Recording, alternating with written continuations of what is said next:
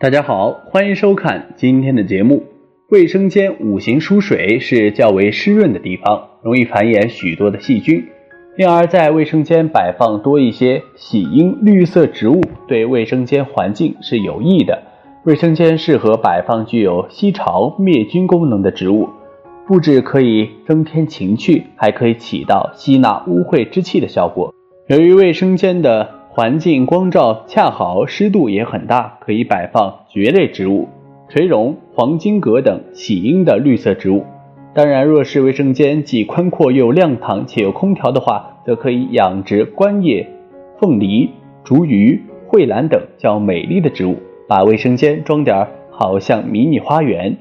一般来说，虎尾兰的叶子可以主动吸收空气中的水蒸气，以确保本身的水分。除此，常春藤可以杀灭细菌、净化空气，并且仍是耐阴植物，也适合放盆在清洁间。蕨类、蔬草类植物喜爱朝摆放在浴缸边上是十分合适的。那么，如何对卫生间进行美化呢？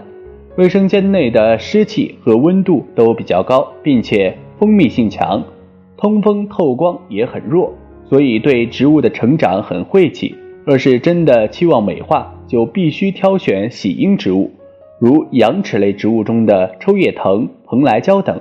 但一定要挑选好植物的摆放位置，尽量防止香皂泡沫飞溅进入，形成对植物的损伤。下面我们按照植物的不同功能为大家进行了分类，有需要的朋友可以记一下，不仅仅适用于卫生间，其他地方如有需要也是可以的。植物吸收法：第一，具有吸收甲醛作用的植物，如吊兰、芦荟、龙舌兰、虎尾兰等；第二，具有吸收苯作用的植物，如常春藤、铁树等；第三，具有吸收三氯乙烯作用的植物，如万年青、垂菊。龙舌兰等。第四，具有吸收二氧化硫作用的植物，如月季、玫瑰等。第五，具有吸尘作用的植物，如桂花。第六，具有杀菌作用的植物，如薄荷。若想尽快驱除刺鼻味道，可以用灯光照射植物。植物一经光的照射，生命力就特别旺盛，光合作用也就加强，释放出来的氧气比无光照射条件下多几倍。植物除味法：第一，虎尾兰的叶子可以自己吸收空气中的水蒸气，是卫生间、浴室的理想选择。第二，常春藤可以净化空气、杀灭细菌。蕨类、蔬草类植物喜欢潮湿，不妨摆放在浴缸边儿。第三，芦荟，芦荟有一定的吸收异味作用，还有美化居室的效果，作用时间较长。第四，平安树。目前市面上比较流行的平安树和樟类等大型植物，它们自身能够释放出一种清新的气体，让人精神愉悦。平安树也叫肉桂，在购买这种植物时，一定要注意盆土根和土结合紧凑的是盆栽，反之则是地栽的。购买时要选择盆栽的，因为盆栽的植物已经本土化，容易成活。第五，一般放常绿植物，吊兰就很好。第六，卫生间通气不好，潮气大，可以放虎皮兰。虎尾兰的叶子可以自己吸收空气中的水蒸气，是卫生间、浴室的理想选择。第七，羊齿类植物，抽叶藤、蓬莱椒等，但要注意不要选有枝类的植物，以防扎人。摆放的位置要避免肥皂泡沫飞溅沾污。第八，薄荷，喜光又耐蒙，杀阴又消毒。它的气味浓烈，可以一定程度上压一压厕所的臭气。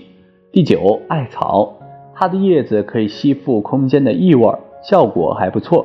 第十，吊兰，一盆吊兰在八到十平方米的房间，就相当于一个空气净化器。即使未经装修的房间，养一盆吊兰对人的健康也很有好处。吊兰是半喜阴性植物，最适合放在卫生间，隔几天浇浇水，平时用。喷壶喷喷。十一，柠檬草不需要小心的养，只要给一点水就可以活，而且很香香。十二，卫生间的环境光照不好，湿度却很大，一般需要放置些耐蒙性较好的植物品种，如肾蕨、铁线蕨、竹芋类、波浪竹芋等，观赏蕨类、腐鸟巢蕨等，蔓绿绒类、金钻、蔓绿绒等，一帆风顺等。十三，注意仙人掌是不能够放在卫生间的，水稍多就会烂根子。以上就是适宜放在卫生间的植物。如果家中卫生间有异味、潮湿，除了摆放植物，还有哪些可用的方法呢？我们接着来看，卫生间的环境问题主要有两方面：一是通风，高层建筑的卫生间排气道一般都是比较狭窄，自然通风的效果很差。一旦遇到无风逆温天气，卫生间里的异味很难排到室外，甚至扩散在室内，污染室内空气环境。二是防潮，很少有卫生间设计在朝南的阳面位置，而且多数没有窗户，采光不好，加上不能够充分与外界空气进行交换，极易使细菌、真菌滋生和繁衍。真菌是吸入性为主的变异源，能够引起呼吸道过敏，轻者会鼻炎发痒、打喷嚏，重者会出现呼吸困难、哮喘不止等症状，个别人还会因此导致。荨麻疹以及流泪、眼周围红肿等眼部过敏症状，在室内环境污染与人体健康调查中，有许多居室出现上述症状，却不知是因为卫生间太潮所致。针对这种情况啊，居民者在日常生活中应该注意以下几点：首先，湿墩布等易产生霉菌的物品放入卫生间前，先拿到阳台晾干；其次，要随时保持卫生间。内下水道的畅通，洗澡后及时清理人的毛发及易堵塞下水道的杂物，以防时间久了发酵。再者，要经常开启卫生间的门窗通风换气，还可适当喷洒芳香剂或除臭剂。在平房或低层楼房的卫生间内安装个稍大一点的排气扇，最好装在窗户的上方位置，排气效果较好。好了，今天的分享就到这里。愿您时时心清静，日日是吉祥。期待下次与您分享，再见。